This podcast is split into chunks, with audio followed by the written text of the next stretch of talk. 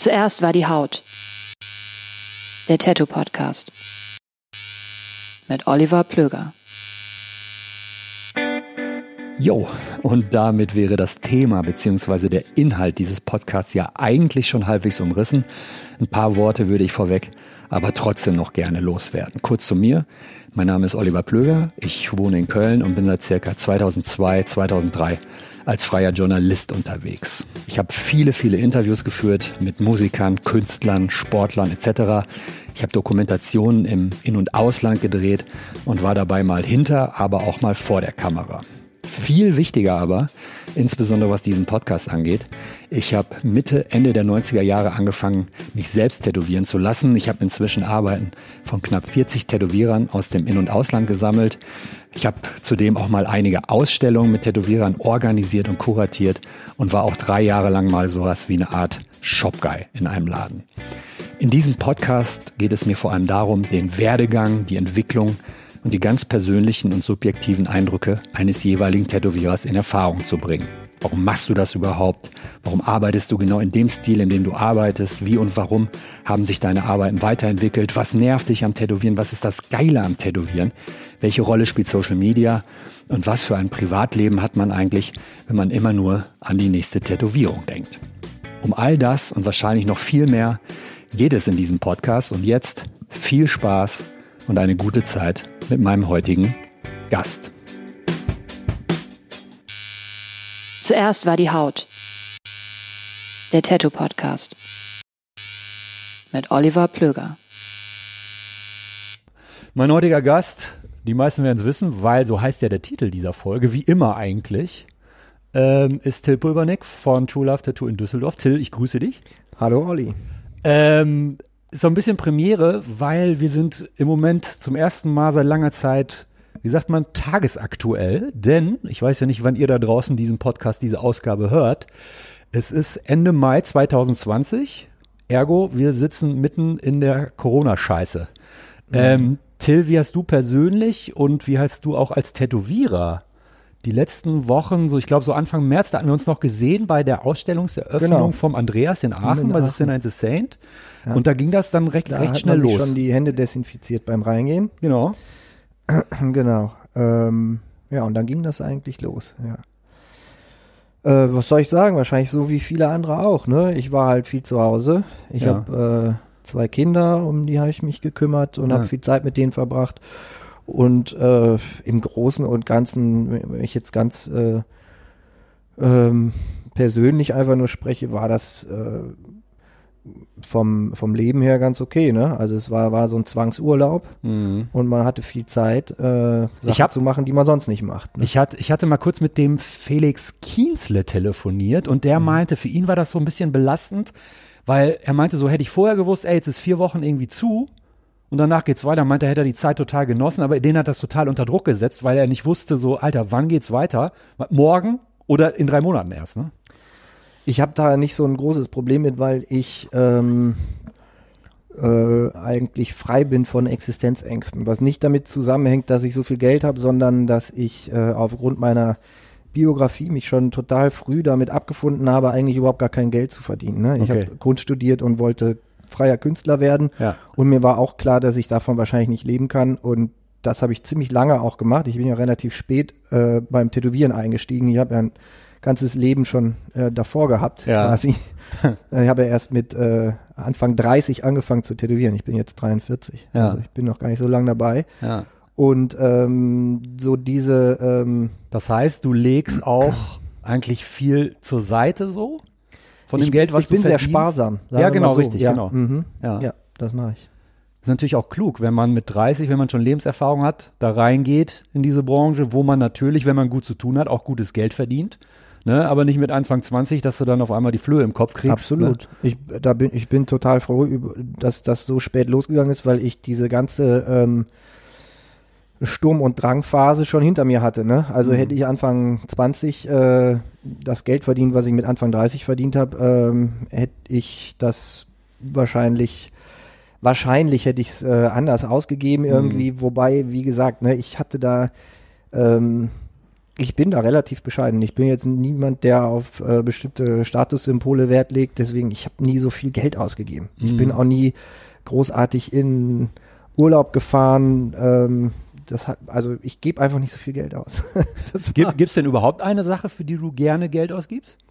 ähm, ja, für Material. Ne? Also ich habe schon immer. Also als Tattoo-Equipment und Ja, so. Tattoo-Equipment, Ja, genau. ja, ja. Ich habe ich hab früh angefangen, Geld dann für Maschinen auszugeben. Da habe ich so einen leichten Fetisch, wie wahrscheinlich auch viele andere. Also ich habe viel zu viele Tattoo-Maschinen. Wenn es darum geht, sagen, also die meisten introducen das so. Ja. Mein Eindruck ist eher, jeder hat so, jeder ernsthafte Tätowierer hat so voll so einen Maschinenfetisch, so, ne? Ja, Ja. ich glaube auch. Also Ja.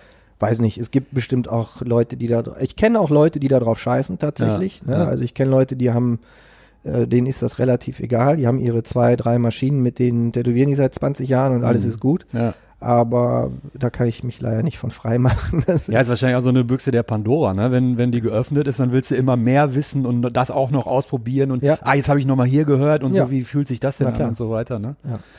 Ähm, ja, spannend. Ähm, und gut, du warst dann viel zu Hause, hast dich um Kinder gekümmert. Ähm, und du hattest gerade schon gesagt, du hattest quasi schon ja, ein anderes, anderes Leben geführt, bevor du Tätowierer wurdest. Das heißt, du hast einen künstlerischen Background, du hast freie Kunst studiert in Mhm. Düsseldorf. Mhm. Wann hast du angefangen zu zeichnen? So klassisch als Kind schon? Was haben deine Eltern gemacht? Gab es da einen Ich- Background? Äh, Ja, auf eine Art schon, äh, aber nicht beruflich. Ne? Also meine Eltern sind beide Lehrer. Ich komme aus einem Lehrerhaushalt. Aus Düsseldorf auch. Nee, aus Münster. Ah. In Münster, Westfalen geboren. Ja, geboren und aufgewachsen. ja. Und äh, habe 96 habe ich Abitur gemacht. Lehrer, beide Eltern Lehrer in Münster. Ziemlich Ja. geil, geil so ein Pädagogen-Klischee. So, Absolut, Ne? Ja. ja. Aber ähm, ähm, Geschwister? Mein, ja, ich habe einen jüngeren Bruder. Ja. Ähm, mein Vater war schon, äh,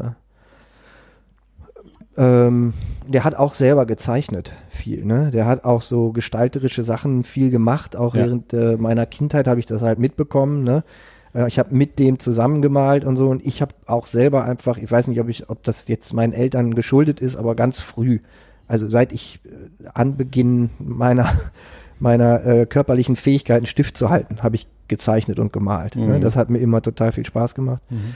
Und das wurde insofern gefördert von zu Hause, als dass die mich haben halt machen lassen. Ne? Es wurde jetzt nicht angeleitet, macht das oder so oder hier, Mhm. ne, wir wollen hier einen Künstler heranziehen, aber ich hatte halt einfach die Möglichkeiten, das zu machen. Ne? Ich durfte meine, ähm, ich habe die Wände meines Kinderzimmers mit Filzstiften vollgemalt und so, also das war alles okay. Hast du deinen Vater da schon so quasi so, so als, ähm, als Lehrer auch verstanden, dass du den konkret gefragt hast, wie male ich das, wie male ich eine Perspektive Nee. oder und der hat dir das Mhm. gezeigt? Nee, Nein, gar nicht. Nein.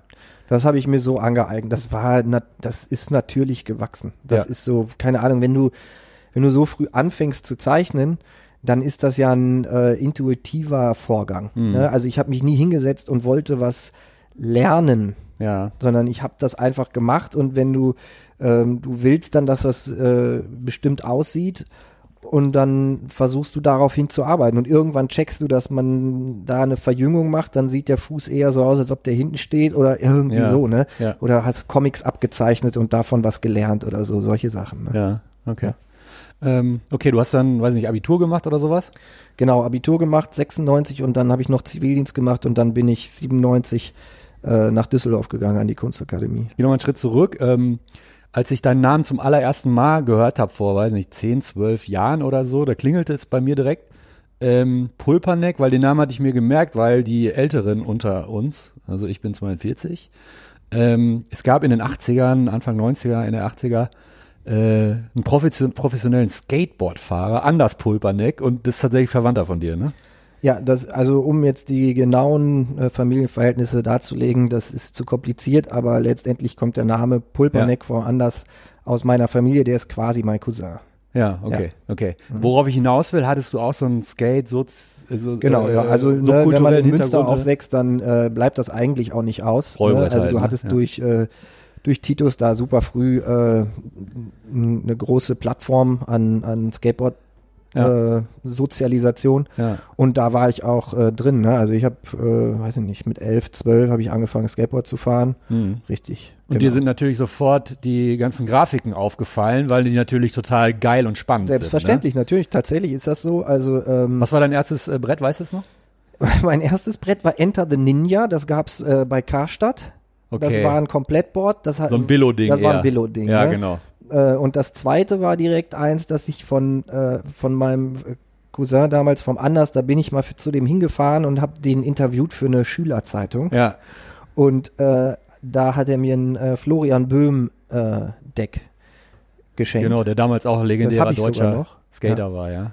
Ähm, und ähm, ich weiß aber noch, es gab halt so, ähm, es gab irgendein, ähm, es gab von Titus damals so eine äh, Preisliste, die war halt so fotokopiert, ne? Der, ohne Bilder, aber Ja, ja. Ähm, da gab es eins, das hieß äh, Pharao oder so. Ich weiß gar nicht von was. Für, es war auch kein Pro-Deck oder so, kein Pro-Model, ne? Aha. Einfach so.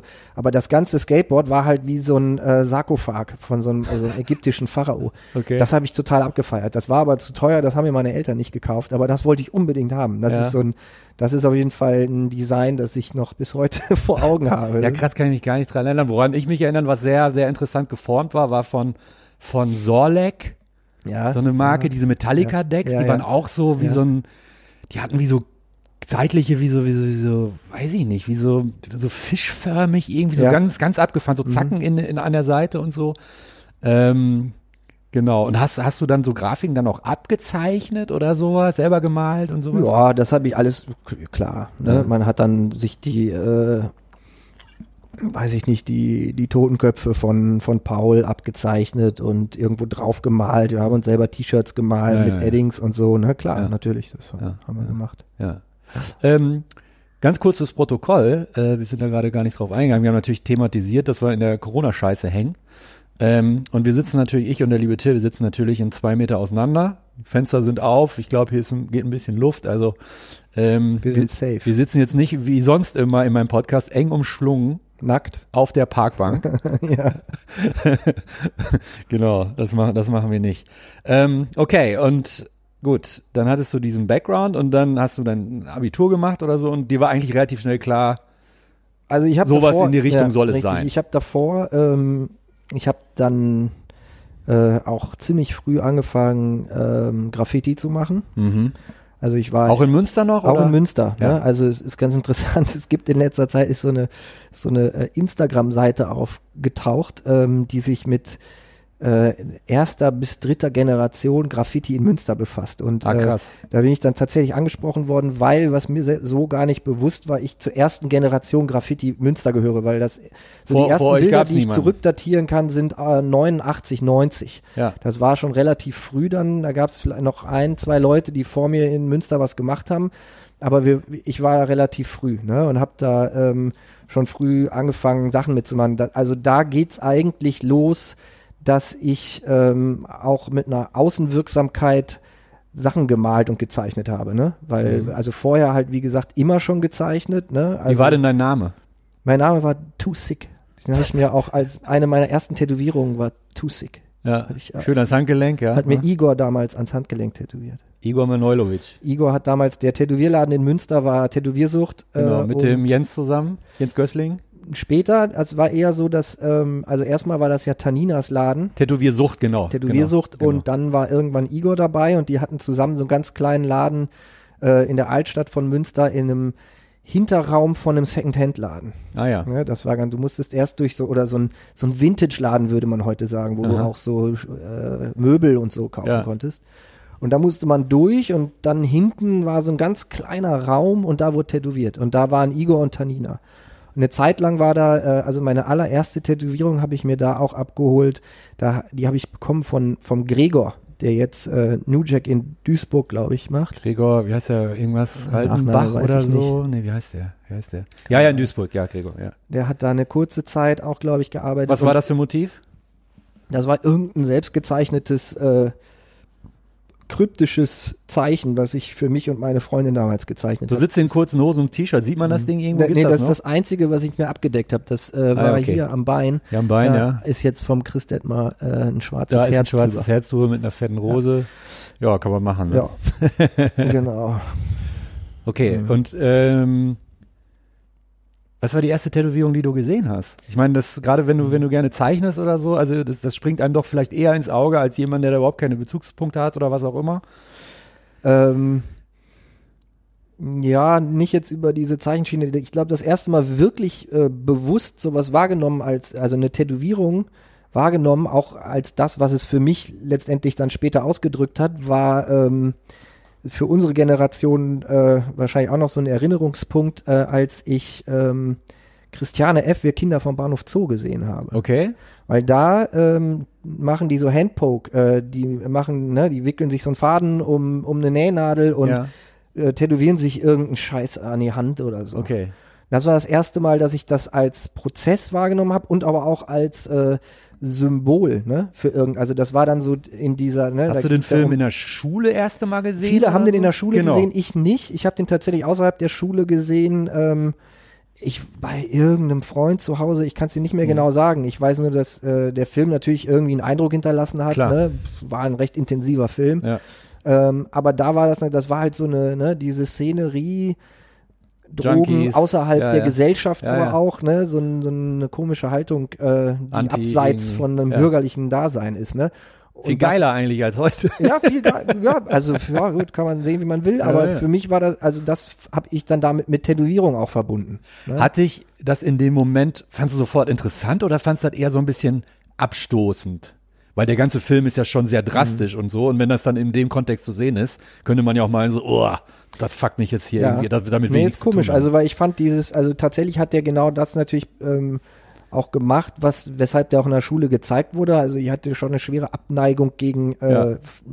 ex, explizit gegen Heroin. Also so, Doch ganz gesund, wenn man da eine Ja, Abneigung das entwickelt. hat das ja? tatsächlich bei mir schon ausgelöst, aber Ja. diese diese äh, Sequenz, wo die sich da selbst tätowieren, das fand ich eigentlich ganz interessant. Also das fand Und die haben sich so Hand, Hand gepokt. Ja, einfach so in, ja, ja. in Tusche und dann so ne, Okay. irgendwas, weiß ich nicht was, irgendein Scheiß. Ähm, und wusstest du, aber war dir auch klar, dass es da irgendwie Maschinen auch für geben muss? Oder? Nö, überhaupt nicht. Nee, nee, nee, nee. Ähm, das war für mich auch nie der Einstieg da ins Tätowieren. Also ich habe dann, dann lief das natürlich äh, ein bisschen später über die, also über Skateboard fahren habe ich natürlich, weil ich mit älteren Jungs äh, Skateboard Die haben gefahren dann bin. Tattoos. Nee, die hatten gar nicht Tattoos, aber die haben halt natürlich eine äh, Musik gehört, ne? Und Ja. ähm, die habe ich dann auch gehört, die Musik. Und das war halt dann damals halt so Hardcore, hauptsächlich. Hardcore. Ja, viel, also ich glaube, die ersten Tapes, die die mir aufgenommen haben, da war Black Flag drauf Ja. und ähm, Rollins. Äh, Deck Nasty und Ja. äh, hat diese, diese Sachen. Ja, aber ne? Rollins war ja gerade total Genau, ikonisch, Rollins damals in den absolut, 90ern mit seiner genau. riesen Sonne auf dem Rücken. Ja, genau. Total da, das, da war das dann da und das Ja. habe ich natürlich verbunden mit so einer Haltung. Ne? Und die war mir auch immer wichtig. Das war mir, ich hatte dann Freunde später, äh, so außer, äh, auch aus der Skinhead-Szene und so, im, im Skinhead-Bereich, war das auch eine ganz große Aber Nummer. Oi-Skin. Ne? Nee, Keine Nazi-Skins. Keine Nazi-Skins, ich, ja. nee, ich bin Ja. total links eingestellt. ja, ja, ja, ja. Ja, aber kann ja sein, dass nee, du nee, auch, ne, dass man da Berührungs... Nee, nee, Ja. bin ich, äh, nicht frei von. Und ähm, aber trotzdem, die, die Ästhetik, mit der die spielen, ist ja, mh, hat viel auch, ne, da gab es viele tätowierte Leute und ähm, und diese, diese Haltung, so eine äh, antisoziale Haltung, ähm, das war für mich das Spannende am Tätowieren. Ne? Mhm. Ist es für mich heute auch immer noch, das Ja. geht nicht weg, ne? obwohl sich das Tätowieren total verändert hat. Mhm. Für mich ist das die, der immanen, äh, immanente ähm, Wert, den Tätowierungen haben. Deswegen hat mich, wie das jetzt, dass, dass es Maschinen gibt und so, ja, ne, klar hat man das dann wahrgenommen, wenn man mal zum Tätowierer gegangen ist. Aber mir war auch die Qualität relativ ähm, unwichtig. Ja. Ne? Ich wollte tätowiert sein, weil Genau, ich fand, das war ein genau. Statement. Das, ja, war, genau. Ja. das wollte ich. Ne? Ich wollte keine gute Tätowierung haben. Das war mir völlig egal. Ich hake da Abgesehen- mal kurz ein. Äh, wenn dir dieser Faktor so wichtig ist, dieses Aufbegehrende, dieses, man kennzeichnet sich als ein anderer Teil der Gesellschaft oder möchte sich davon separieren oder was auch immer.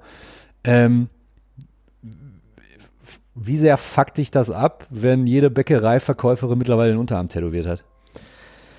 Ähm, eigentlich fuckt mich das nicht besonders ab, ne, weil ich da auch ähm, mittlerweile, äh, ja, es stört mich halt nicht. Es ist halt einfach da. Ich kann nichts dafür, weißt du, ich, ich kann das ja nicht ändern und Ja. meine Einstellung ändert sich ja nicht. Das war für mich, das hat was manifestiert Mhm. und jetzt manifestiert sich das halt über andere Sachen, ne, über dann doch mehr eine Haltung, die man einfach nach außen trägt, als über eine Tätowierung.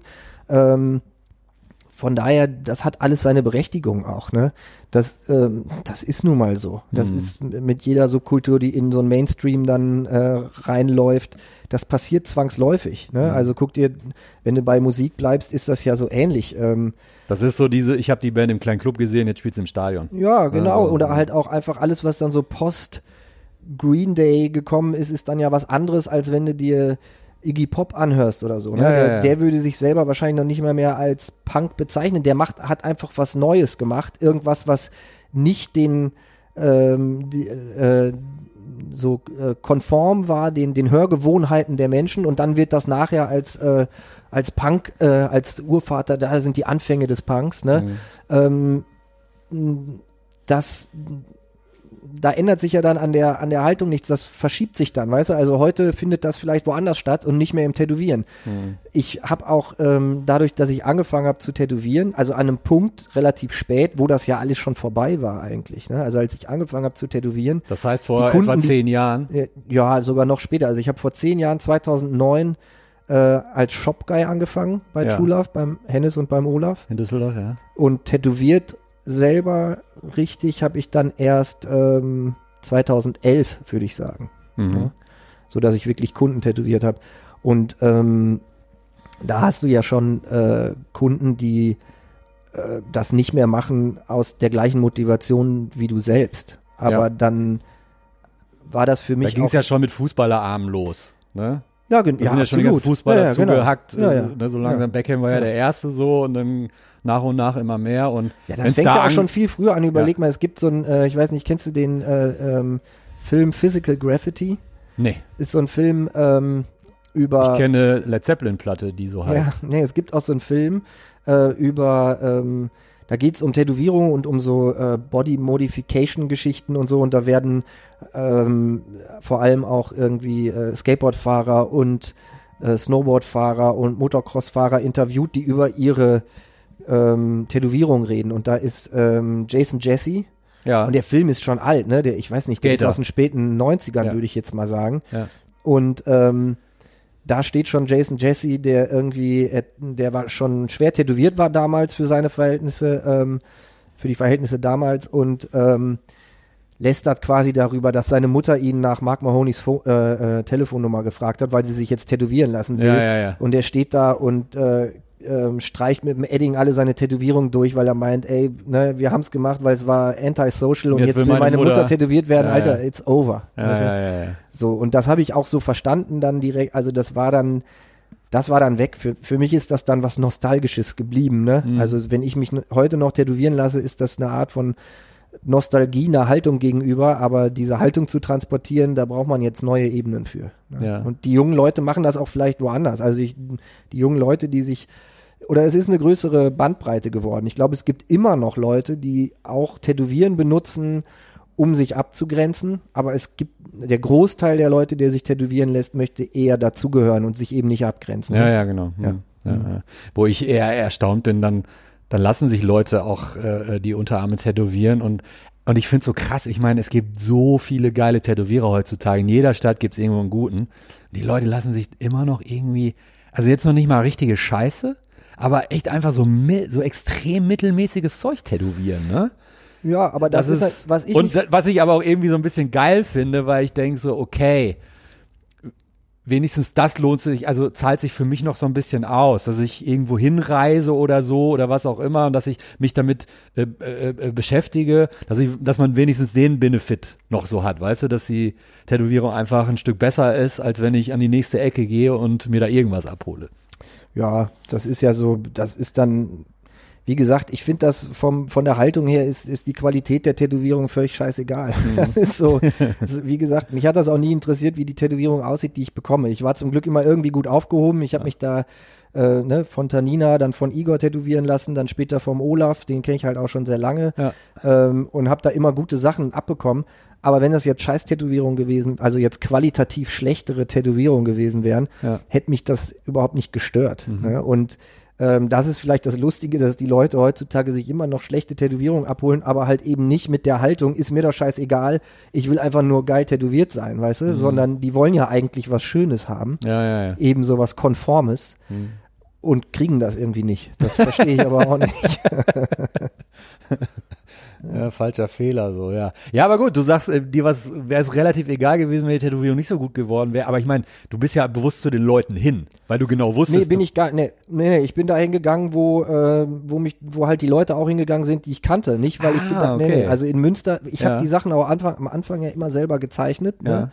Ähm, mir war das erstmal auch überhaupt nicht, ich habe mich damit nicht auseinandergesetzt. Also ich habe Okay. mich ganz spät mit der Welt des Tätowierens auseinandergesetzt, dass es da Hierarchien gibt, dass es da Leute gibt, die Ja. irgendwas besonders gut können. Ja. Das habe ich ganz lange. Ja, aber ähm, krass, also ich meine, wenn du, wenn du selber zeichnest und zeichnerisches Talent hast, oder sagen wir mal so, was war denn dann irgendwann so die erste Tätowierung, wo du gesehen hast, okay, Tätowieren ist nicht nur ein bisschen schwarz in die Haut machen, sondern total krasse eigene Bildsprache. Da sind Sachen möglich, die auf Papier nicht möglich sind oder vielleicht umgekehrt. Das ist mir auf der bewusst Haut geworden, als ich mich dann vom äh, Olaf hab tätowieren lassen, weil ich äh, was, wann war Olaf das nat- ungefähr? ähm, was war das erste ähm, Olaf Lobe, ja. Olaf Lobe, genau. Ja. Ich glaube tatsächlich, ich habe damals mit meiner damaligen äh, Freundin zusammen, haben wir, äh, wollten wir eine Tätowierung haben. Jeder hat so eine Schwalbe bekommen mit einer Banderole, wo was drin stand. Und ähm, Wo ist sie? das ah ja, ist die hier, hier. im Oberarm. Ja, ja, Ne? cool. Ja, ja. Und Ja, dickes ähm, Ding, ja. ja. da hatte ich, glaube ich, noch nichts, äh, da hatte ich gar nichts für vorbereitet. Da habe ich gesagt, mach du mal. Und dann habe ich aber eine andere Tätowierung bekommen. Das war die hier unten vom Olaf. ja. da wollte ich Schädel. einen, einen Schädel haben Ja. mit, mit so Lilien Ja. und habe dem eine, ähm, eine fertige Zeichnung gegeben von mir. Mhm. Und dann kam ich zum Termin und dann hat der Olaf gesagt, so, und jetzt zeige ich dir mal, was wir heute machen. Und ich dachte so, ja, Und du so, ich, weiß, ich, ich weiß, weiß ja, ich weil hab's hab ich ja- dir ja gegeben. Ja, ja. Und dann war das halt eine völlig andere Ja. äh, Herangehensweise. Ja. Und ähm, Und warst du dann erstmal so anti, so, ey, ich will meinen Nee, Ding, weil wie gesagt, Ja, ja. letztendlich war mir das egal, wie es aussieht. Ich wollte einfach nur äh, tätowiert sein. Aber natürlich habe ich als jemand, der auch zeichnet, dann darüber nachgedacht, warum hat er das anders gemacht Ja. und habe auch schnell verstanden, ähm, rein vom Sehen her, dass das so als Tätowierung viel besser funktioniert. Ne? Musste der dir das noch erklären oder hast du es einfach gesehen, das war sofort klar? Nö, das, ich habe das gesehen, also visuell verstanden habe ich das sofort. Ja. Ich hätte dir das damals nicht ähm, erklären können, warum das jetzt besser ist als die Zeichnung, die Mhm. ich habe. Mhm. Ne? Aber äh, das kam später, da, also das kommt dann wirklich, als ich angefangen habe, selber zu tätowieren und dann angefangen habe, die Sachen runterzubrechen auf Lesbarkeit, Ja.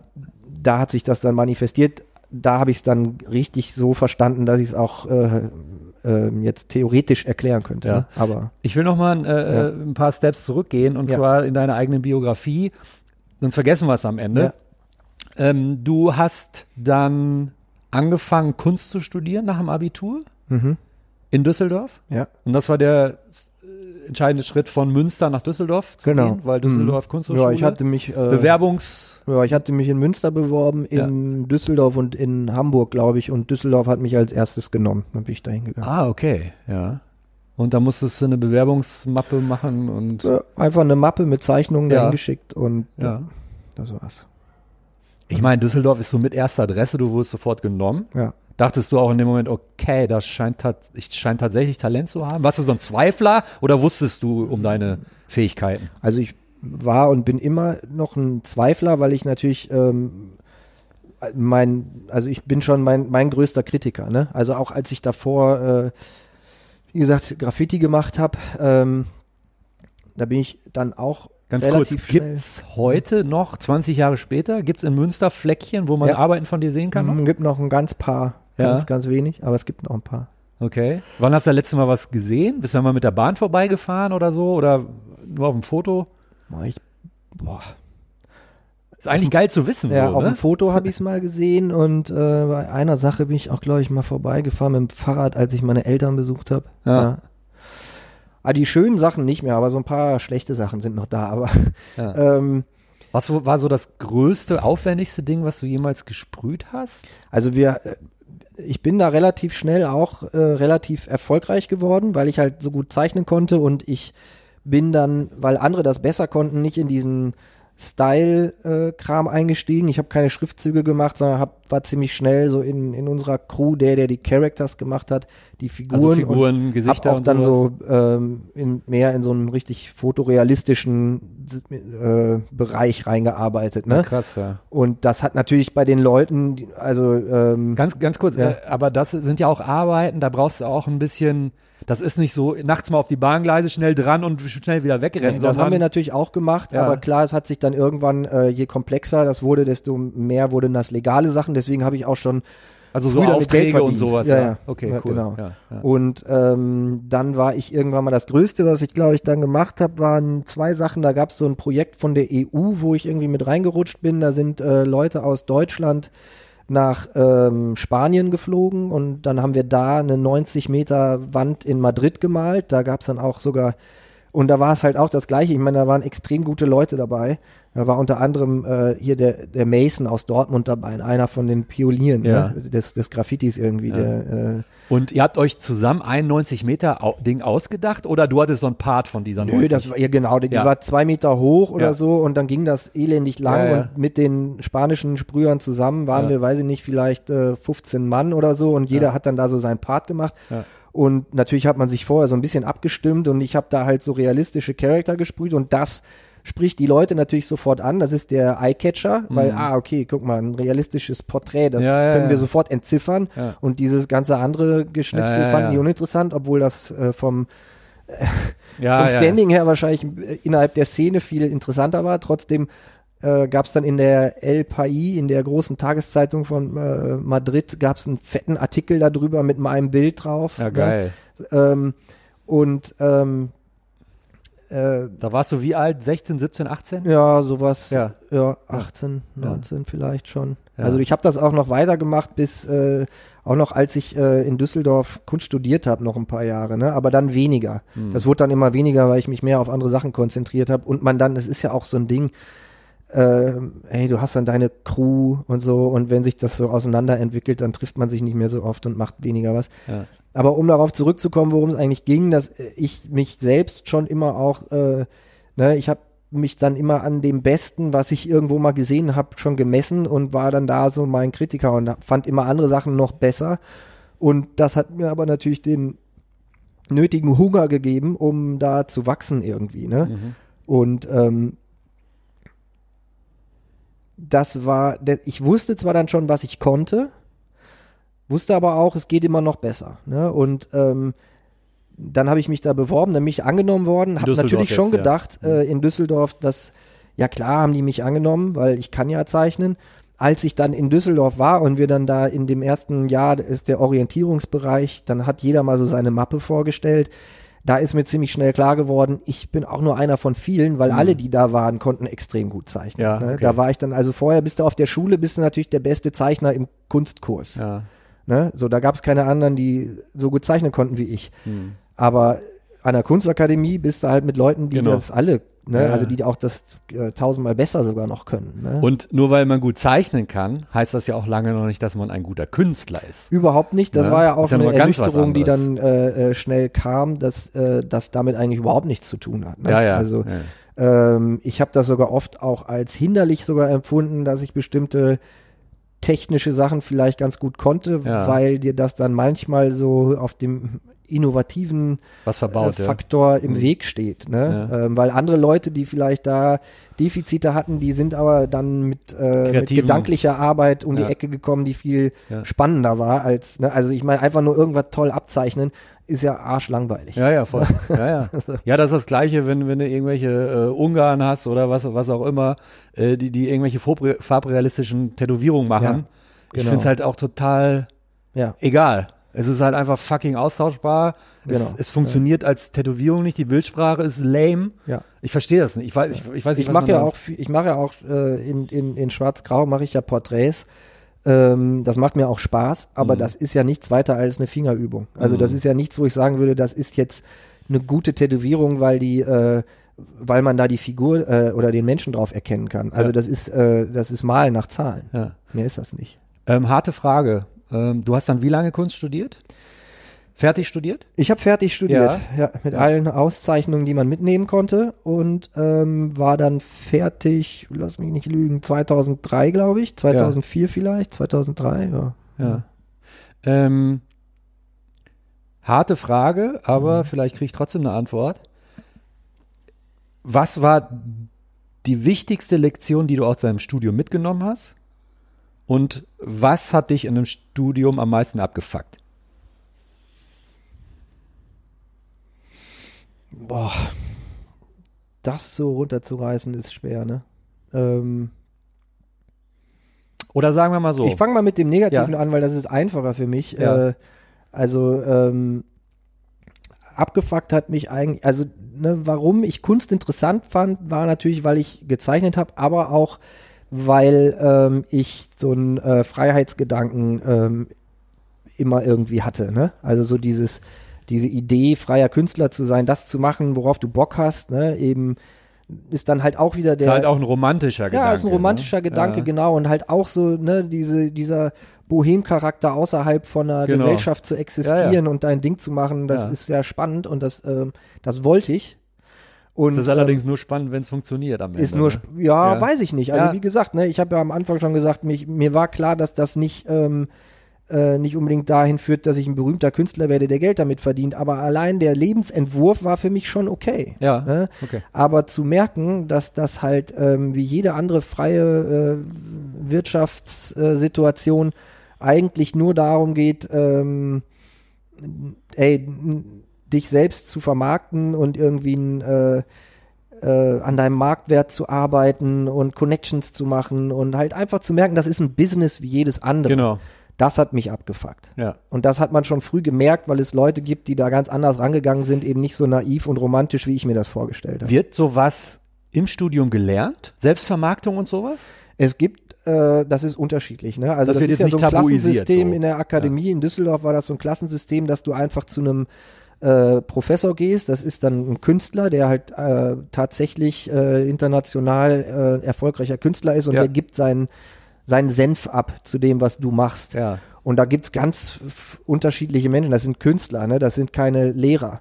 Das heißt, die haben ihre eigenen Vorstellungen Mhm. Genau. und die geben die weiter. Und ähm, da gibt es äh, welche, die da ganz äh, viel Wert drauf legen, die auch den Studenten dann äh, auf, auf der Ebene weiterhelfen und schon früh Connections für die machen und gucken, dass ihre Studenten vielleicht irgendwo platziert werden auf dem Markt. Und es gibt Leute, die sagen, scheißegal. das äh, ist völlig unwichtig. Mhm. Ne? Ich Ja. hatte einen, der gesagt hat, das ist völlig unwichtig. Ähm, hattest du denn das Gefühl, ähm, als du aus diesem Studium rauskamst, dass du jetzt Künstler bist? Oder, oder dachtest du nur so, ich habe meine Zeichenskills noch weiter verbessert, aber als Künstler fühle ich mich eigentlich gar nicht. nee, du hast ja auch deine technischen Skills in dem Sinne äh, nicht wirklich weiter verbessert. Also du hast natürlich, ich habe halt angefangen, Bilder zu malen und habe dann bestimmte Techniken mi- mir selbst noch weiter erarbeitet. Hast du dann auch aber in das Öl wird ja nicht gemalt gelehrt. und sowas klassisch? Ja, ich habe mit Öl angefangen, später habe ich nur noch mit Acryl gemalt, aber ähm, Großformate, kleine Formate? Riesenformate. Wie groß? Boah, das größte Bild war, glaube ich, drei Meter mal 2,40 oder Ja, so. Ne? Also so, Ja. so richtig Riesendinger, Und die kein Arsch kaufen kann. gegenständlich? Ähm, mehr oder weniger noch gegenständig, also ganz abstrakt ist das nie geworden bei Ja. mir, aber äh, ich habe mich dann in einer ziemlich lange mit Architektur äh, beschäftigt und das waren schon sehr strukturelle Arbeiten. Also da ging es dann nur noch so um kompositorische Faktoren. Aber was waren das für. Motive? Beschreib mal. Häuser. Haben einfach Ja, Häuser, Häuser ja, gemalt. ja, ja. ja. Relativ langweilig. Ja, ja, ja, für, aber für so im ersten. Also ich fand es nicht langweilig, ich fand das total spannend. Ich habe auch in diesen ganzen Häusern und in der urbanen Situation, die ich dann da geschildert habe, habe ich ganz viel für mich selber äh, abgelesen ne, und habe mir so gesellschaftliche Gedanken gemacht. Ähm, ich glaube nicht, dass das da wirklich seinen Ausdruck gefunden hat. Also da bin ich, glaube ich, äh, an meinen Du musstest das bei der Vernissage dann immer dazu sagen, wie das gemeint ist, so, ja? Ja, gut, das ist natürlich auch immer äh, so eine Sache. Ne? Man sollte als Künstler so wenig wie möglich Genau. über seine Sachen reden, weil äh, sonst wäre man ja vielleicht Schriftsteller oder Kunsthistoriker geworden. Genau, Also ja. das. Wo sind die ganzen Arbeiten heute? Ich habe noch ein Atelier in Düsseldorf. Ja. Ähm, das teile ich mir noch mit einem äh, äh, mit einem Bekannten. Und das habe ich noch. Da stehen die alle im Lager. Mhm. Ja. Ähm, wenn du dir heute ein 12, 15 Jahre altes Bild von dir anguckst, was vielleicht so ein bisschen weiter Ja. hinten ist, was du ewig nicht gesehen hast, und du holst das vor, was löst das in dir aus? Du, ich mag die immer noch gerne, ne? Also ich habe das, äh, ich habe mir da ja schon Gedanken zugemacht und ich habe, das ist ja auch, ähm, Lässt sich oder Ja. kannst du an diesen Bildern immer noch ablesen, wie du damals als Typ drauf warst? Hilft ja, dir das doch, dabei? Absolut, ja, ja, Ja, ne? natürlich. Ja. Ja. ja. Es ist auch ein bisschen wie Tagebuch lesen. oder Ja, so. voll. Ja, Ja, ja. mhm. Mhm. das schon. Und du hast auch Bilder verkauft? Ich habe auch ab und zu Bilder verkauft. Ne? Also ich habe äh, natürlich hat man sich bemüht, ähm, an Ausstellungen teilzunehmen und äh, irgendwelche Stipendien vielleicht abzugreifen oder so. Aber Aber ich ahne so dieses sich vermarkten und so ja, war dir insgeheim so ein bisschen nee, zuwider, war, ne? Ja, absolut. Ja. Also ich habe, ne, du hattest dann, du musstest auf äh, Ausstellungseröffnungen gehen, auf Kunstmessen, du musstest irgendwie, äh, ähm, ja, du musstest was bedienen, was ich nicht bedienen konnte und Ja, dann und, auch und, nicht und wollte. dieses, dieses romantisierte Bild eines Künstlers, das kollabiert ja in dem Moment total, weil im Total. Endeffekt bist Ja, du Klinkenputzer, ja? Ja, es, es ist, Ja. ja, ja, absolut. Also, ähm, ich glaube, wenn ich da nicht eh, ähm, was ja dann auch sich immer so, ich habe mich ja in der Zeit auch weiter tätowieren lassen und so, äh, und das war, ne, wie ich schon gesagt habe, das ist ja so eine Haltung, an der man sich auch festhält. Ne? Das Mhm. ist so eine Einstellung ähm, und dieses Abseits halt von bestimmten Sachen stattfinden, das war so stark in mir ausgeprägt, dass mich das dann nicht äh, so deprimiert hat, ähm, weil ich mich da dann genauso gesehen habe. Dann habe ich Mhm. halt gedacht, ja, okay, da passe ich auch nicht rein. Aber ist ja auch gut so, weil ich will ja auch gar nicht da reinpassen. Ja, ja, okay. So, ne? Mhm. Nur dann musst du natürlich gucken, wo ähm, gibt es denn irgendwo äh, so, so eine Zwischenwelt oder eine Metaebene, wo du reinpasst. Ja. Ne? Mhm. Und da hatte ich halt das Glück dann irgendwann äh, Ja, aber ganz mit kurz, dem da Tätowieren. grätsche ich jetzt Ja, rein. ja. Du hast gesagt 2003, 2004 ja, hat es mal bei mir geklackert, weil der Till aufgestanden ist, obwohl ich ihm das nicht erlaubt habe. Ja. Ne, das sind diese freien Künstler, die machen, was sie wollen. Wieder non- non-konform. Man was Kunst studiert. Ich wollte aufstehen, wann ich wollte. ja, genau. Ähm, 2003, 2004 sein Kunststudium beendet, aber erst so 2009, 2010 als, als Tätowierer an, oder zu tätowieren angefangen. Das heißt, da ist ein Gap von sechs Jahren Da habe irgendwas. ich als freier Künstler gearbeitet, Ja. habe kein Geld verdient und Ja. habe äh, Gelegenheitsjobs gemacht. Ne? okay, so Bar und so und Genau. ja, Ausstellungsaufbau, ja, gekellnert, ja. ähm, ja, Messebau, solche Sachen. Kannst dich dann noch an den einen Moment erinnern, wo es wirklich geklickt hat, so nach dem Motto, ey, Tätowierer werden wäre eine Option? Nee, gar nicht. Also das, das haben mir ja auch oft Leute dann nahegelegt, ist ja auch naheliegend, ne? Du, du Voll. zeichnest viel und malst und lässt dich tätowieren. Ich habe mich da ja auch mit Leuten, also wie gesagt, den Olaf kannte ich schon dann lange und ähm, war halt mit Leuten zu, zusammen. Ähm, ich habe mich auch mit dem Olaf und mit dem Hennes damals immer getroffen, da habe ich noch studiert.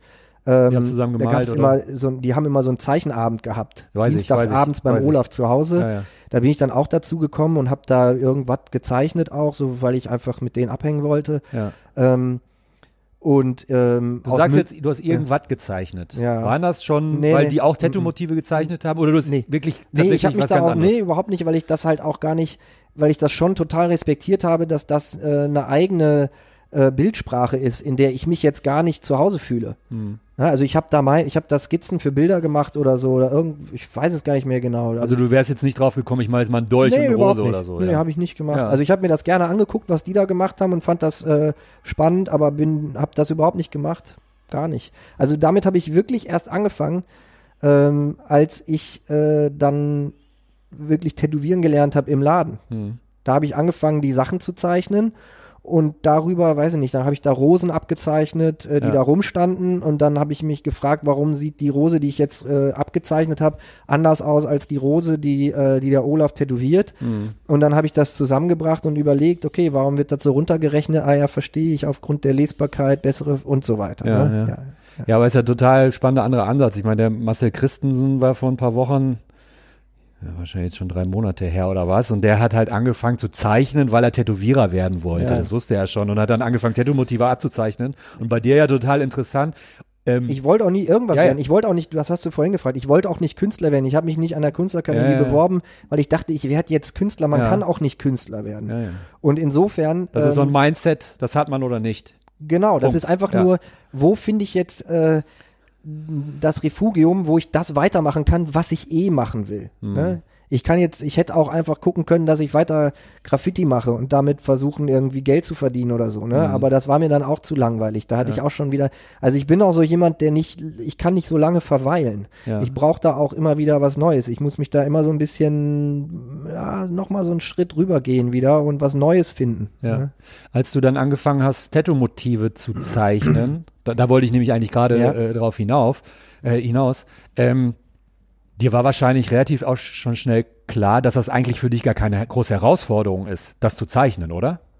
Oder wurdest du da auch mal böse überrascht, so nach dem Motto, so, ja, ist halt ein Deutsch, den zeichne ich Doch, jetzt? bis heute werde ich da böse überrascht. Also, ähm, ich finde, dass das, äh, das ist eine, eine große Kunst, äh, ein, ein Motiv zu zeichnen, was als Tätowierung äh, wirklich total funktioniert. Ja. Ne? Also das ist, ich also wirklich jetzt äh, so ähm, gerade bei komplexen Sachen oder so. Also wenn du jetzt mal einen ganzen ganzen Arm nimmst oder so, ne, dass mhm. du da eine Zeichnung machst, wo wirklich ey, äh, Kontrast äh, und äh, Komposition so gut funktionieren, dass das einfach alles stimmt, unabhängig vom Motiv. Ist scheißegal, ob da ein Totenkopf drauf ist oder eine Taschenuhr, ja. ähm, sondern dass der Arm einfach geil aussieht, ne? Von weitem weg, von nahem, Du kannst ja auch ruhig detailreich arbeiten. Ich finde das immer so ein bisschen schwierig, dass immer, äh, also Lesbarkeit heißt ja nicht, dass man nur bold arbeiten kann, sondern du kannst ja auch äh, schon in Details gehen. Es geht trotzdem darum, dass du aus verschiedenen Perspektiven immer noch erkennst, was es ist. Mhm. Also wenn ich von weitem drauf gucken kann und sehe, was es ist, dann kann ich ja ruhig nah rangehen und erkenne noch Detail. mehr Details. Das ist ja nicht das Problem. Es muss trotzdem nachher alles schlüssig sein. Und das finde ich ist immer wieder eine große Herausforderung. Mhm. Ähm, wenn ich mir deine Arbeiten so angeguckt habe, ähm, du, du, warst am Anfang, glaube ich, relativ viel Traditional unterwegs. Im Klar, ich habe ja selber auch hauptsächlich ja. Traditional Sachen, das hat mich schon angesprochen. Und ja. äh, wenn du dann bei Olaf und Hennes landest, ähm, dann ist das halt das, was erstmal präsent ist. Ne? Ja. ja. Ähm, aber in letzter Zeit machst du sehr viel schwarz-grau Sachen auch, ne? Genau, ja. Wie kam es dazu? Ähm, auch ja, das war auch keine bewusste Entscheidung, dass ich gesagt habe, oh, da habe ich jetzt aber was entdeckt, sondern ähm, das äh, ist auch aus der Not herausgeboren, dass ich halt der Auszubildende war und ähm, Hennes und Olaf haben ihren Kundenstamm, die wollen das Zeug von denen haben. Äh, die was haben halt die traditional Sachen gemacht. Genau. Hm. Und äh, da kam jetzt keiner rein und hat gesagt, ich hätte gern ein traditional, äh, gern ein traditional äh, einen Schädel mit einem Dolch durch, äh, das soll der Tilma machen, sondern mhm. äh, die Leute, die reinkamen, ja. die ich tätowiert habe, die wollten halt irgendwie Maori-Arme haben oder ähm, einen kleinen Schriftzug oder halt dann die, die Taschenuhren und die, äh, die Beckham-Arme oder so, ne? Und ähm, da musste ich mich dann irgendwie halt einfach reinsetzen und gucken, ähm, wie setze ich das um, dass es mir trotzdem Bock macht. Ja. Und äh, ja, so hat sich das dann entwickelt, ne? Das, dann, ich bin da mehr so ähm, ich bin da nicht bewusst hingegangen. Das ist das, was halt einfach an, an äh, Kundschaft kam und ich habe mich in, ich will halt nichts machen, was mir keinen Spaß macht. Also versuche ich aus jeder Sache das rauszuziehen, was mir trotzdem Bock macht. Ne? Mhm. Also die ersten äh, Maori-Treibelarme, die ich gemacht habe, die haben mich total abgefuckt, ne? mhm. ne? weil, ich, weil das auch schwer ist auf eine Art. Ja. Ähm, also rein von der Komposition, aber auch vom technischen her. Ne? Also ich glaube, da sind so Tätowierungen, wenn die richtig gemacht sind.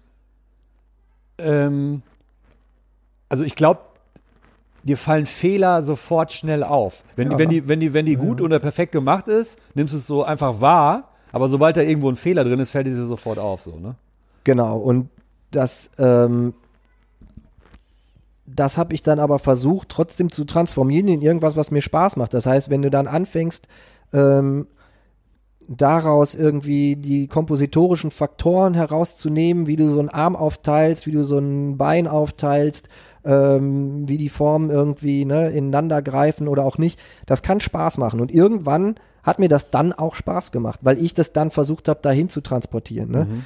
Und ähm, das habe ich eigentlich bei allen Sachen so gemacht. Und ähm, was du dann viel machst, das entscheidet letztendlich auch äh, so ein bisschen ähm, der Kunde, weißt du? Also die Kunden haben mich quasi dahin gebracht, wo ich jetzt bin. Mir macht das alles Spaß. Ich tätowiere dir alles. Also ich habe auch nie, ich habe auch überhaupt kein Interesse an dieser ganzen äh, Style-Fetisch-Nummer. Ich möchte mich da überhaupt nicht festlegen lassen. Mhm. Das ist mir viel zu langweilig. Mhm. Ne, ich finde das spannend so und ich glaube, dass ja, man trotzdem eine Handschrift hat. Also ich, das ist immer so ein bisschen, wie ich sehe dann den Tätowierer eher so als ey, wie einen guten Schauspieler. Mhm. Das ist, ähm, äh, du versuchst ja verschiedene Emotionen rüberzubringen. Du kriegst halt dein Drehbuch. Aber mal ist es Comedy und mal ist es Drama. Fertig. Genau. So. Ja, ne? Und du ja. kannst trotzdem, wenn du ein guter Schauspieler bist, der ganzen Sache deinen eigenen Charakter aufzwingen und trotzdem äh, spielst du verschiedene Rollen. Also ja? siehst du dich doch als Künstler. Was sagst du jetzt? jetzt jetzt habe ich ihn. Ähm, was war denn so der erste Tätowierer, wo es so richtig Snap gemacht hast, wo du dachtest so, boah, Alter, wie macht er das? Also irgendwie, den du wirklich studiert hast, weil du, weil du dachtest so, ey, es ist einfach unfassbar, ich will, ich will checken, wie der das macht, wie der arbeitet. Auch das, wenn es einen gab. Ja, das, das spielt da wieder genauso rein, weil ich kann das auch nicht sagen. Das, es gibt einfach viel zu viele, ne? Mhm. Ähm, also gerade jetzt so zu der Zeit, wo ich dann angefangen habe, selber zu tätowieren. Das heißt 2009, 2010. Ja, sowas, ne, ja. da ist diese, da ist die ganze Tattoo-Welt ja schon so groß und die Bandbreite an, an guten äh, Tätowierern ja. so unüberschaubar, dass ich mir mich da schwer tue, einen rauszunehmen und sage, der ist es jetzt. Also ja. ich fand zum Beispiel ein äh, eine Sache, die ich äh, interessant fand, war, als ich den ähm, den Stizzo mal entdeckt habe, diesen italienischen Tätowierer. Der dir, glaube ich, auch die Hand tätowiert hat, ne? Ja, genau. Von ja. dem habe ich mir in Aachen auf der Convention dann mal die Hand tätowieren lassen, ja. ähm, weil der diese ganze äh, Traditional-Nummer ähm, die Linien macht der anders. Ne? Der macht keine dicken genau. Linien, sondern ja. der arbeitet auch mal mit dünnen die, die Linien. Die Motive waren, waren auch so, die kannte ich schon. Aber der hat es halt mit ganz feinen Linien tätowiert. Genau. Und da fand ich, ich fand, dass das erstens natürlich irgendwie einen ganz schicken Look hatte, ja. aber ich fand das auch äh, interessant, dass halt das auch funktionieren kann. Ja. Ne? Ich dachte immer so, alles klar, bold heißt auch dicke Linie, ja. aber du kannst auch eine bolde Tätowierung machen, die trotzdem irgendwie sehr sensibel äh, mhm. gearbeitet wurde. Das ist so eine Sache, die ich, die mich zwischendurch dann mal so gestoked hat irgendwie, aber es gibt tausend andere, die mich auch dann irgendwie beeinflusst haben und hey, da gucke ich in alle Richtungen. Da mhm. kann ich auch nicht aufhören irgendwie. Also ich kann mich da nicht, auch da kann ich mich nicht festlegen. Ne? Also ich sehe alles. Ich muss, muss auch alles sehen. Mhm. Also ich kann mich nicht auf eine Sache nur äh, beschränken. Guckst du viel Instagram? Oder sagst du so, boah, Viertelstunde am Tag muss reichen, weil man verliert sich ja auch da drin. Aber ich meine, du bist auch Papa so, zwei Kinder ja. und so. Verplempert man da seine Zeit? Wenn du Sachen siehst, die du geil findest, screenshottest du was? Wie, wie gehst du damit um? Ja, mache ich. Ähm, was? Ich ähm, Alles. fast, fast kaum Tätowierungen. Ne? Also ich habe angefangen auch auf Instagram ähm, ganz vielen anderen äh, Seiten zu folgen, also eben weniger Tätowierern zu folgen, als vielmehr, ähm, keine Ahnung, ey, irgendwelchen Künstlern oder Comicseiten oder äh, ah, okay. 70er Jahre äh, Vintage-Porn-Geschichten ja. oder weißt du, einfach so, ja. ey, so, so so Looks und, und visuelle Reize, die mich stimulieren. Das ja. versuche ich mir darüber irgendwie zu holen. Dafür finde ich das auch ganz okay und dann mache ich auch mal einen Screenshot. Ja. Von Tätowierungen mache ich, also weil mich hat das auch, am Anfang habe ich natürlich immer nur, ähm, bin auch ganz spät erst zu Instagram gegangen. Ne?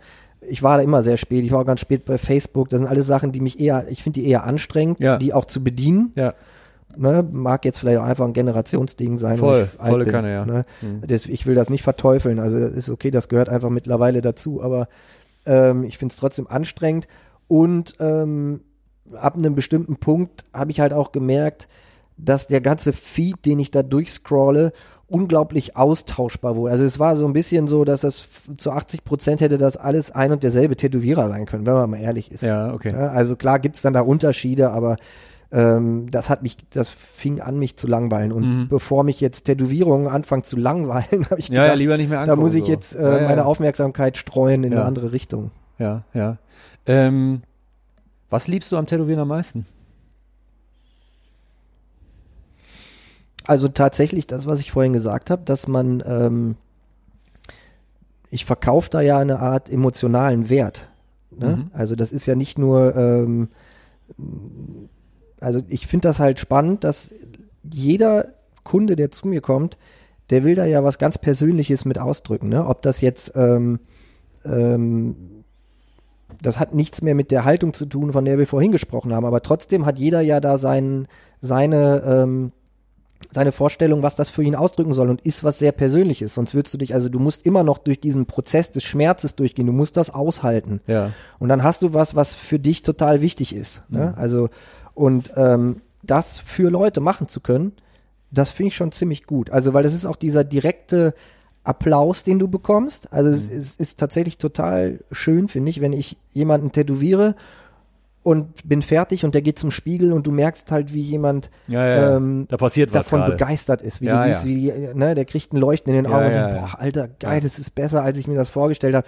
Wenn das jemand sagt, dann das, das ist für mich einfach eine super Bestätigung und das ist auch das, was früher immer so, ne, als Künstler, das ist ja gerade als nicht erfolgreicher Künstler eine unglaublich einsame Angelegenheit, weil du malst dein Bild und es sieht keiner. Hm. Du willst, dass Leute das sehen. Der Weg dahin, dass Leute das sehen, der ist aber sehr lang und Ja, ja, beschwerlich, ja, wenn ja. überhaupt. Ja, ja. Du brauchst eine Ausstellung. Genau. Irgendjemand muss, dann muss die Ausstellung auch noch besucht werden. Ja. Und dann hörst du vielleicht mal irgendwann jemanden, der zu dir sagt, Alter, das Bild, das war geil, da stand ich davor und das hat mich berührt. Mhm. Aber bis das passiert, da ist ne, viel Ja, ja, äh, ja. Wasser den Rhein runtergeflossen. Und Ja. ähm, beim Tätowieren ist das sehr unmittelbar. ja, ja, klar. Und das finde ich ziemlich gut. Ähm, so Umgang mit Kunden musstest du lernen oder bist du, fiel dir das leicht? Weil manche scheitern echt Ja, an, an sowas. ich weiß, ne? nee, mir fiel das relativ leicht tatsächlich, weil ich vorher ähm, ja, ich Shopguy habe halt viel, genau, Jobben Ja. war, ich habe halt viel gekellnert. Und das war so ein bisschen so, du hast halt un unglaublich viele verschiedene Leute, Ja, ja. die du alle gleich behandeln musst und denen du aber auch nicht vor den Kopf stoßen darfst. Genau. Und das hat, ähm, das hat schon funktioniert, plus die Tatsache, dass ich ja wirklich sehr klassisch die Ausbildung gemacht habe beim Olaf und beim Hennis und halt erstmal da drei Jahre als Shopguy auch richtig gearbeitet habe. Das heißt, ich hatte den Erstkontakt zum Kunden Mhm. und habe da die Beratungsgespräche geführt ähm, und äh, habe darüber auch irgendwie gelernt, okay, so ticken die, so reden die darüber, wie kann ich denen das beibringen, dass das keine gute Idee ist, ohne denen irgendwie zu sagen, das ist keine gute Idee, weißt du? Ja, ja, ja, okay. Ähm,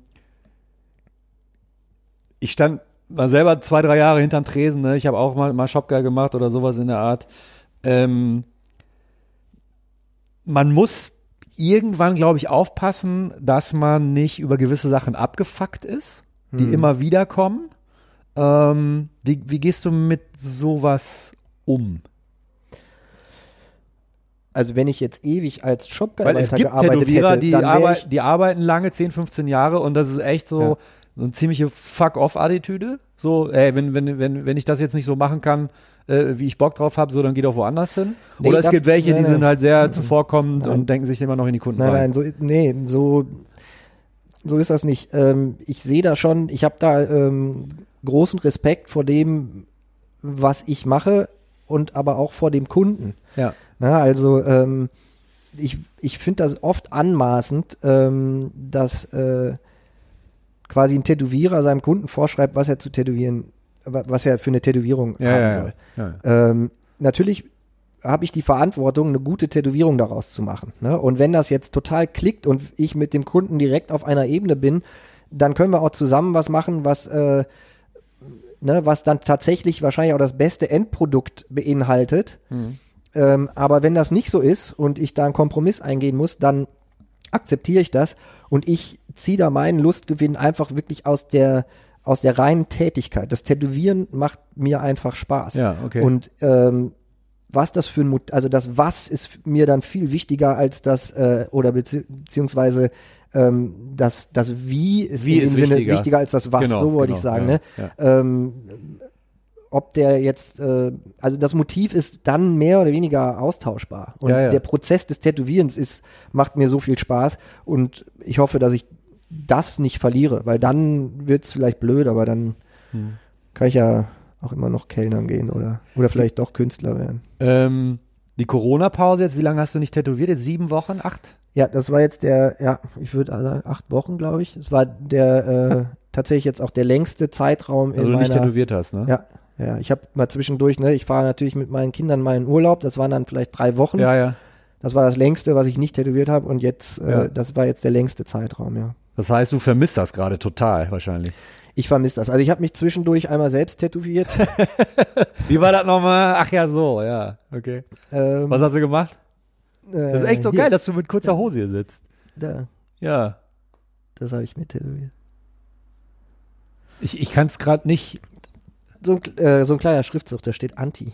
Ach so, ja, ah, jetzt habe ich's. Ah, ich dachte erst so, das sieht so ein bisschen aus wie Sperma meets. Und dann dachte ich, so eine Kralle, die aus der Haut kommt. Da siehst du mal, jeder sieht da was anderes drin. ja, ja, ja, ja, ja. ähm, weißt du schon, was äh, die erste Tätowierung sein wird, die du machst? Wenn du jetzt wieder anfängst? Ja, müsste ich in meinen Kalender gucken. Kann, Ja. Jetzt nichts, wo ich. Also, Ja. wie gesagt, jede Tätowierung ist mir da gleich lieb eigentlich. Ja, ja, ne? ja. ja. Ähm, so dein Freundeskreis, wie viele Tätowierer, wie viele Nicht-Tätowierer? Ich könnte mir vorstellen, gar nicht so viele, weil du hattest ja, wie gesagt, ein Nicht-Tätowierer-Leben eigentlich schon vorher, ne? ja, ja. ja. Ich habe gar nicht. Ich, boah, ey, ich habe auch nicht so viele Freunde. Also, ähm, Das ist egal, du brauchst ein Ja, paar. Wenn, wenn die gut sind, dann reicht das. Ja. ja, eben. Ne? Also, ähm, wie gesagt, den, den Olaf kenne ich schon total lange. Den zähle ich einfach zu meinen Freunden, auch wenn der halt mein, äh, mein Chef quasi ist. Hm. Ähm, ansonsten ähm, habe ich auch noch, ich habe auch Freunde aus der aus der Studienzeit behalten, ne, mit denen ich mich auch immer noch gerne unterhalte. Aufgrund des, das ist eher so, dass ich, äh, als ich Kinder bekommen habe, ähm, da brechen soziale Kontakte so ein bisschen ein. Also Wie es sind die nicht mehr so regelmäßig, ne? ne? Sechs Das, und zehn sind deine wie bitte? Söhne? Zehn und sechs sind meine ja, Kinder. Ja, genau. Und ähm, ja, wenn, wenn du dann äh, ernsthaft tätowieren willst, das ist ja auch was, was viel Zeit frisst, dann ist das eigentlich alles, was so deine Zeit auffrisst, ne? Mhm. Familie und Tätowieren und Ja. viel mehr passiert da nicht. Also ich bin früher, ähm, war ich dann eher sozialerer Mensch mit viel Weggehen und äh, kannte viele Leute Hm. äh, und habe mich auch oft mit Leuten getroffen. Das mache ich eigentlich seit zehn Jahren nicht mehr. Weil es einfach nicht geht. Ja, ist auch nicht mehr interessant für mich. Also ja, ja. ne, die, die paar Leute, die ich an einer Hand abzählen kann, die sehe ich dann so äh, alle paar Monate mal und ähm, das sind aber eigentlich alles nicht, also hey, halb, halb, ne? Paar Tätowierer, paar Nicht-Tätowierer, weiß nicht. Wie ist so unter deinen ähm, Leuten, mit denen du studiert hast? So, Ja. so kriegst du da was mit oder hast du es am Anfang, als du angefangen hast zu tätowieren, mitbekommen, dass da welche gesagt haben, so, ah, guck mal, jetzt wird der Tätowierer, meine Güte. So, Das kriegst du ja nicht mit, was die Ja, Leute ja. hinter deinem Rücken sagen. ja, ja, ja. Aber natürlich, jeder, äh, jeder, der, ähm, das ist ja ein Riesendruck, wenn du äh, freie Kunst studierst. Ähm, also als nicht erfolgreicher Künstler bist du ja in der Außenwahrnehmung eigentlich, das ist ja das Tragische, der letzte Dreck. Du bist genau. ja nix. Genau, richtig. Ja, ja. Ne? Du bist Also gescheitert. Du bist, genau. Genau. Ähm, gescheitert ohne kannst, Geld. Das ist so, Ja. wenn jemand ja. dich gefragt hat, was machst du so? Ja, ich bin Künstler. Ah, kannst du davon leben? Nee, ach so. Weißt du, das ist so, dann bist du Sobald du sagst ja, ne? ja, ja, genau. Ähm, und das ist immer so schwer, weil man das ja auch, woran misst du denn, ob jemand ein Künstler ist? Nur weil der irgendwie extrem erfolgreich ist, heißt das noch lange nicht, dass der ein guter Künstler ist. Und nur weil jemand nur ein guter nichts verdient, ja. äh, heißt das nicht, dass er nicht besonders gute Kunst macht. Ne? Mhm. Das ist halt leider so, die Kunstgeschichte wird halt auch nur von Gewinnern geschrieben und nicht von denen, die es nicht geworden sind. Ne? Da gibt es Ja. bestimmt eine Million tolle Maler, von denen wir nie was gehört haben und die Bilder auch nie gesehen haben. Ist halt einfach so. Ähm, und, äh, Oder viele klar, wurden ja nach ihrem Tod in dem Moment, berühmt, wo du so, ne? als, Ja. wo du als freier Künstler, äh, der da mal mitgespielt hat, ähm, beruflich dich umorientierst, da wird auf jeden Fall, äh, natürlich werden da Leute sagen, ja, ja, äh, war ja klar. Er hat es ja nicht Er geschafft. hat es ja nicht geschafft. Ja, ja, ja. Äh, Und entweder sagen sie, äh, sind sie dir wohlwollend und sagen, gut, dass der jetzt irgendwo mit Geld verdienen kann. Oder die sagen halt, äh, ja, der war ja eh scheiße. Ja, ja. ja lustig. Ähm, guckst du viel, gehst du, gehst du ins Museum, guckst dir Ausstellungen an? Ja, ja. Ja. Ja. Gibt's ja auch viel Also das ist ja auch Düsseldorf, ne? eben, ne, das, das, das kannst du ja alles nicht trennen. Ich, es hat an, an meiner Arbeitsweise hat sich ja eigentlich auch nichts geändert. Ich bin halt früher ins Atelier gefahren, ich habe gezeichnet und habe Sachen dann auf eine Leinwand gemalt. Jetzt fahre ich ins Tattoo-Studio und zeichne und tätowiere das auf Leute drauf. Und nimmst aber Geld mit nach Hause abends. Und nehme Geld mit nach Ja, Hause, ja. ne? Aber ähm, von der ein, also von der ganzen Sache her hat sich da ja überhaupt nichts geändert und ich habe die, ich interessiere mich da immer noch für und ich habe halt aus dem Studium natürlich schon so eine, ähm, schon auch eine, ähm, eine Sache mitgenommen, dass ich, ähm, darüber habe ich viele Sachen kennengelernt einfach, ne? Das ist ja eine, ein Einstieg auch in eine Welt, die du vorher nicht kanntest, also viel Kunst, einfach Künstler kennengelernt und so, ähm, ob, ob alte oder neue zeitgenössische, ne? Ja. Und das gucke ich mir immer noch total gerne an. Daraus hole ich ja auch, wie ich gerade gesagt habe, auch Inspiration. Also das sind Sachen, die ich mir viel lieber angucke. Als Tätowierung, ähm, ja. ja. also ne, es, ähm, da gehe ich lieber in eine ähm, Ausstellung und gucke mir irgendeinen guten Renaissance-Maler an ähm, und kann mir da Sachen rausziehen, die ich, äh, die dann irgendwie sich auch äh, ne, durch ganz viele Filter wieder äh, äh, manifestieren in dem, was ich zeichne für eine Tätowierung, Hm. als dass ich mir jetzt irgendwie ein Tattoo-Magazin angucke oder auf Instagram mir irgendwelche Fotos angucke von Ja. Tätowierern. Ähm, was war deine schönste Tätowiererfahrung? Also, wo du selber ein Tattoo gekriegt hast, wo es einfach irgendwie geklickt hat und du dachtest so, Mensch, ey, das war jetzt, das war mal richtig cool jetzt. Kann ich so auch nicht sagen, weil ich ziemlich viele Tätowierungen eigentlich nur von Tätowierern habe, die ich auch persönlich kenne und mag. Also es, bin jetzt nicht so der Sammler Ja.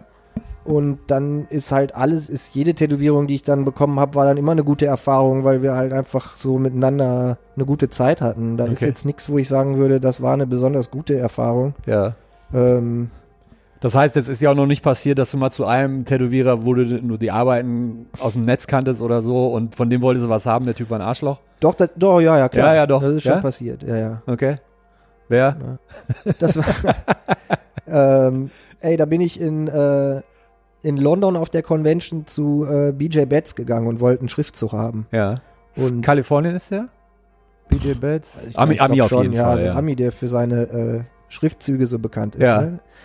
Der, ähm, und der, ja, die sind auch super, ne? Der macht, äh, macht super schönes Lettering und ähm,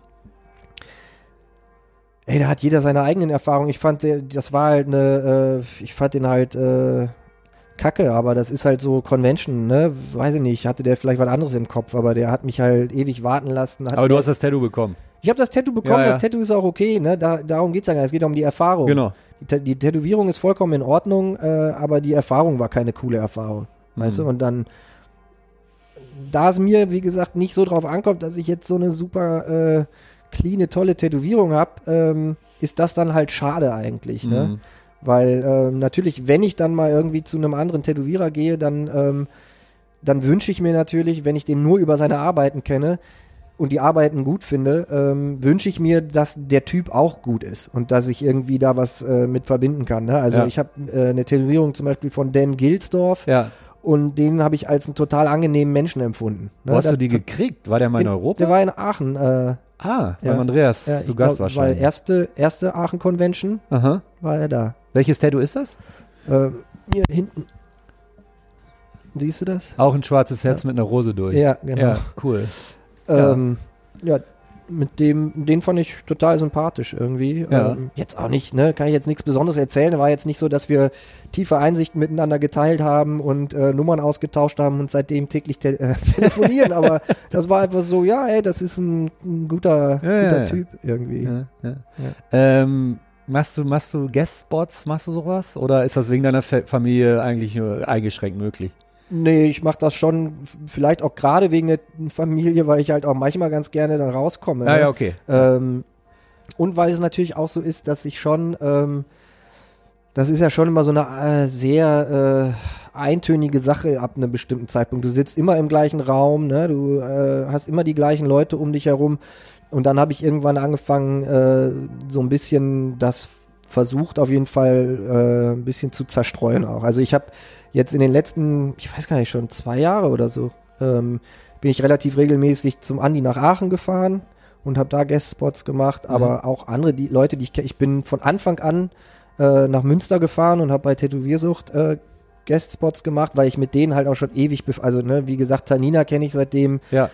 Ich mich habe da das erste Mal tätowieren lassen und dann der Frank, der da arbeitet, das ist ein Jugendfreund von mir. Hm. Ähm, das sind halt Leute, die ich kenne. Ne? Und äh, außerdem wohnt meine Familie da. Also da fahre ich gerne hin. Ja. Dann, und dann habe ich mit dem, äh, mit dem Henning habe ich mal angefangen, äh, so ein paar Conventions äh, zu machen, die Henning- jetzt Henning äh, Forster, Genau, der war beim Monkey Business. genau. Dann war er aber, glaube ich, bei Pino Cafaro. Naja, vorher auch? war er beim, also der hat- war, hat in Bonn angefangen, dann ist er zum Pino gegangen und dann von Pino zu Monkey Business. Genau, zu Snüden, nach Forch, Snüden, genau. Ja. Ähm, und ich habe den äh, Henning schon relativ früh kennengelernt ähm, über eine gemeinsame Bekannte, die auch mal in Münster äh, Guestspots gemacht hat, ähm, die Fiona. Mhm. Und mit der Fiona und dem Henning bin ich damals, das war meine allererste Convention, die ich alleine gemacht habe, sind wir nach äh, England äh, gefahren ähm, und haben in Portsmouth bei so einer Okay, äh, Convention mitgemacht. ja. Da habe ich den kennengelernt, da hat er noch in Bonn gearbeitet und war, glaube ich, gerade dabei, dann zum Pino zu gehen. Ja. Und wir haben dann so über die Jahre eine ganz, äh, haben so eine Freundschaft ausgebildet und ähm,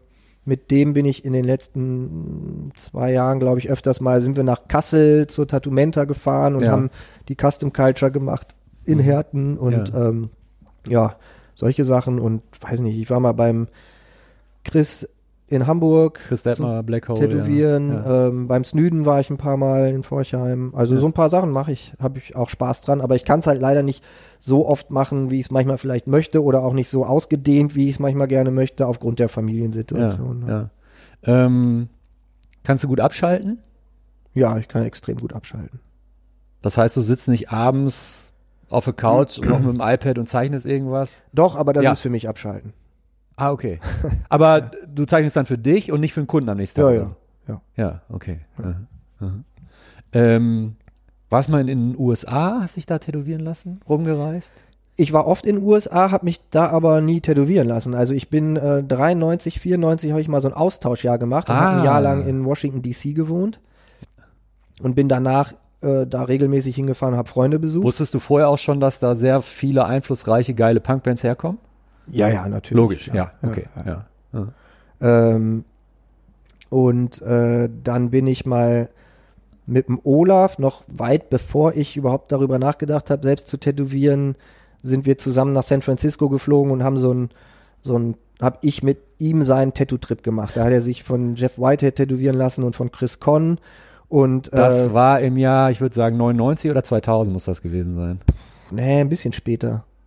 Das muss ein bisschen später Nee, nee, nee. Ich habe 2000 äh, meinen Arm vom Hennes angefangen Okay. und da hatte der Olaf die Sachen schon.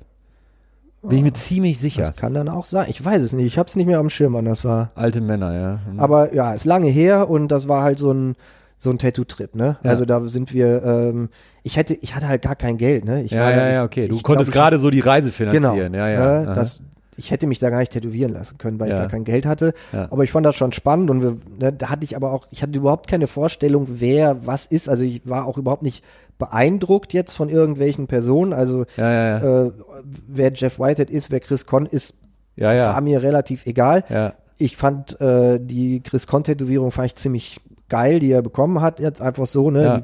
Ja. Habe ich schon gesehen, dass das natürlich gut gearbeitet ist irgendwie. Ein Frauenkorb auf dem Bein oder was? Genau. Ja. Ja, ja, der Ja. so, da Ja. sind so fliegende, hält, glaube ich, so Goldtaler noch in der Hand und dann gibt's so Ja. fallende Rosenblätter und so. Ja. Und, ähm, Aber du musstest doch äh, äh, Olafs also konkret gefragt haben, warum, warum ausgerechnet von dem? Nö, habe ich den nicht gefragt, weil er Okay. den gut findet einfach. Ja, ja, okay, Weißt du, okay. Das, Ja, so, das war schon klar. Ich stehe auf den und vielleicht kriege ich ein Date. Ja, so, ne? nee, weil das, Ja, ja. Für, ich habe das, man kennt das ja auch aus anderen Sachen. Also wenn du irgendwie ähm, beim Graffiti weißt du halt die und die Typen finde ich total geil, weißt du, dann findest du irgend, weiß ich, wen gab's damals, die waren so die Helden, so ein Mo2 aus Paris oder äh, oder ein Lumit aus München oder so. Und ähm, klar, wenn du es gab bestimmt auch Leute, die dann extra irgendwo hingefahren sind zu Jams, um die zu treffen und mit Ja, denen ja, abzuhängen ja. war jetzt auch nie mein Ding. Also ich war da immer sehr, ähm, sehr anti-autoritär und Hierarchien haben mich auch nie interessiert. Also das ist so, Ja. Also du würdest dir jetzt nicht von einem total angesagten Star-Tätowierer in Anführungszeichen ein Tattoo holen, nur um von dem Tattoo zu haben. sondern das ist dir relativ wurscht. Ja, ich habe auch die Tätowierung eigentlich von den Leuten, die ich nicht kannte, habe ich ehrlich gesagt wirklich nur aufgrund von ähm, rein beruflichem Interesse. Also ich versuche die immer an Stellen zu haben, wo ich irgendwie zugucken kann. Ah, okay. Damit ich gucken kann, wie die arbeiten, weil Ja, mich das ja. interessiert. Wie macht der das? Ja. Das ist das Ähm, Einzige. Lässt du dann auch mal im Nebensatz fallen, so dass du auch Tätowierer bist oder Wenn, Find's- wenn ich ja, gefragt werde. wenn sich so ergibt, so, ne? Ja, ich. Da, da lüge ich nicht. Ja, ja. Mm, hm, Nein, habe ich nichts mit zu tun. Okay.